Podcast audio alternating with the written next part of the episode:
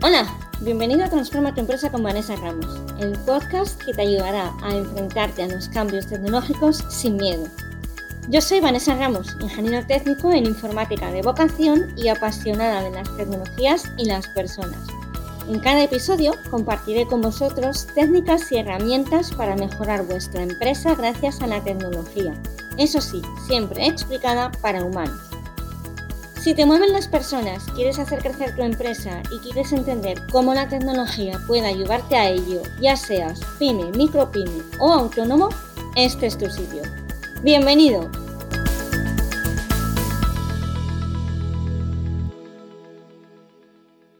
Hola y bienvenido al episodio número 66 del podcast Transforma tu empresa con Vanessa Ramos, el lugar en el que cada semana comparto técnicas y herramientas para ayudarte a hacer crecer tu empresa gracias a la tecnología. Más reflexiones, más dudas, más preguntas. ¿Piensas que hay proyectos donde no necesitas a nadie para sacarlos adelante? ¿Qué pasa si pones a alguien a liderar un proyecto y luego esa persona se va? Últimamente, como he dicho antes, me centro mucho en hacer reflexiones, en hacer preguntas con la esperanza de que tú también te las hagas y juntos le demos a vuelta las cosas. Hace unos días reflexionaba en cómo los proyectos pueden acabar yéndose a la porra porque no hay nadie que los lidere. Así que en el episodio de hoy voy a hablar precisamente de este tema. Este es uno de esos episodios de los que llamo de café, un episodio donde casi todo sale sin guion y sin pensar, así como si estuviéramos tomándonos un café, hablando de la vida en general y de tu empresa o emprendimiento en particular. En el mundo emprendedor todos empezamos siendo Juan Palomo. Lo hacemos todos nosotros y con las dificultades que se pasan al, al inicio no es difícil que venga o que llegue un momento donde o saltamos o nos estancamos. Y ahí empiezan las dificultades. ¿Qué pasa? ¿Montas un equipo o buscas colaboradores? Al final depende de tu naturaleza y de la naturaleza que tenga tu propio emprendimiento. Muchas veces la verdad es que es mejor buscar colaboradores que un equipo desde el principio. Esto me da para otro café, esto me da para otro café, así que lo voy a dejar un momento de lado. Hablemos del tema empresa. Hablemos de un entorno donde ya está formado el equipo y todo el mundo sabe hacer su trabajo. Habéis estado desarrollando dicho trabajo de una manera concreta, pero de repente te das cuenta que últimamente no fluye todo tan bien como solía. Hay mucho más trabajo que hace un año, eres consciente que tienes que mejorar la forma de trabajar de tus clientes internos porque no dan más para sí. Y te puedes plantear incorporar una nueva herramienta tecnológica, la que sea. Y después de eso, evidentemente llegan más preguntas. ¿Quién se va a hacer cargo de esto? ¿Busco a alguien interno o me voy a alguien externo? Quizás interno no pueda ser porque estamos todos hasta arriba de trabajo, o quizás sí. Hasta ahora el equipo ha sido autosuficiente, es autogestionado y no ves la razón por la que tengas que ponerlo tú en marcha. Pero de todos modos te pones a ello y problemas. Para empezar, Tú tienes tu propio trabajo y responsabilidades y el resto del equipo también. Ser autosuficiente implica que ahora tu equipo trabaja por su cuenta, en islitas separadas, sin tener en cuenta al resto de islas. Imagínate que quieres poner en marcha esa herramienta, que eres consciente que la necesitan, que todas las islas a las que hago referencia van a mejorar su productividad gracias a dicha, a dicha herramienta, pero no es tan fácil.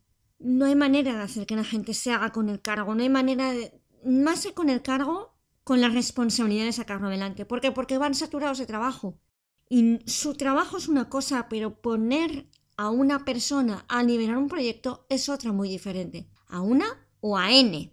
Ahora, ¿qué hubiera pasado si hubiera alguien interno o incluso externo dedicado a ello? Pues principalmente que habría alguien empujando el proyecto. Habría una persona que se encargaría de tomar en consideración todos los cambios que hay que hacer, que reunir a la gente bajo un único punto de presión, que al final nosotros que sacar adelante ese proyecto, esa implantación. Tienes a la gente alineada, tienes motivación, equipo, objetivos, responsabilidades. Bueno, pues todo eso al final es lo que gestiona, lo que hace un, un jefe de proyecto. Alinear a la gente hacia un único punto concreto. Lo de las tareas y la gestión del tiempo es totalmente accesorio. Ten en cuenta que si lo vas a elegir dentro de tu equipo, tienes que ser consciente de que hay que hacer un cambio de responsabilidades. No puedes exigirle eso y además que haga lo otro. O una cosa o la otra. no somos máquinas y a todos nos gusta irnos con la sensación de un trabajo bien hecho, sí, pero pudiendo conciliar las horas correspondientes en tu casa. Sé que muchas veces no parece así, sé que muchas veces un proyecto donde hay varias personas da la sensación de que no es necesario nadie que impulse o que guíe dicho proyecto. ¿Qué pasa cuando sacas a una persona del equipo? ¿Qué pasa cuando no tienes a nadie que nivele ese proyecto? Pues que el proyecto, lamentándolo mucho, se va a la porra. La realidad es que durante toda nuestra vida nos han enseñado a hacer las cosas bajo el mando de una persona, el profesor, el jefe. Trabajar en equipo con gente autogestionada es un lujo y un gustazo. Y tengo la convicción de que las nuevas generaciones irán más enfocadas hacia esa autogestión.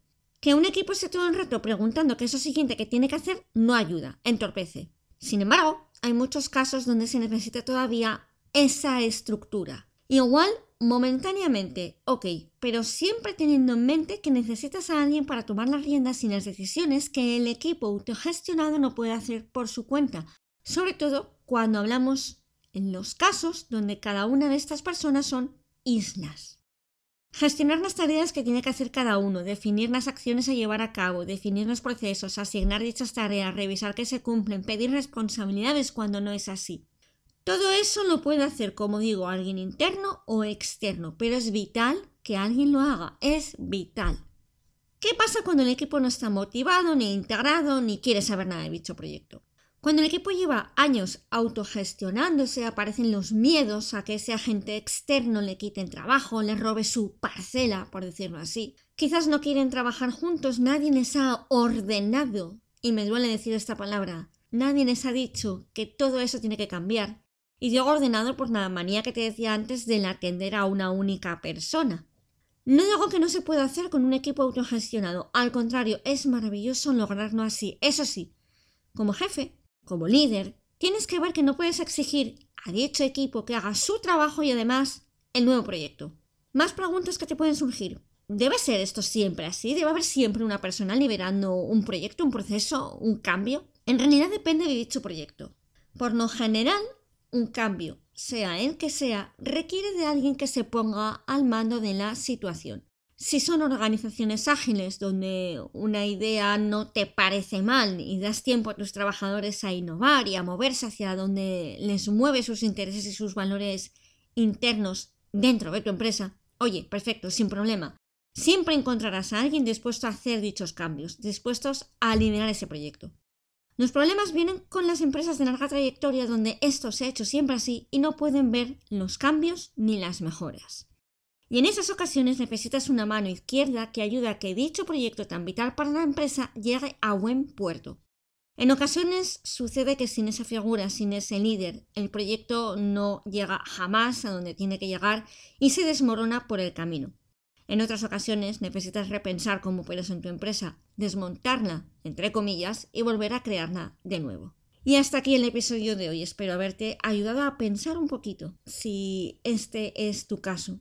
Si tienes dudas, cuestiones, preguntas sobre algo en lo que de lo que aquí hablo o quieres hacerme llegar otras ideas que te gustaría de las que hablara en este podcast, siempre puedes encontrarme en mi web vanessaramos.com o en mis redes sociales con arroba vanessaramos-com. Como siempre, Muchas gracias por estar al otro lado. Si no te importa, por favor, dale a me gusta, comparte y comenta, que es la mejor forma de hacer que este podcast llegue a mucha más gente. Un abrazo enorme y hasta la semana que viene.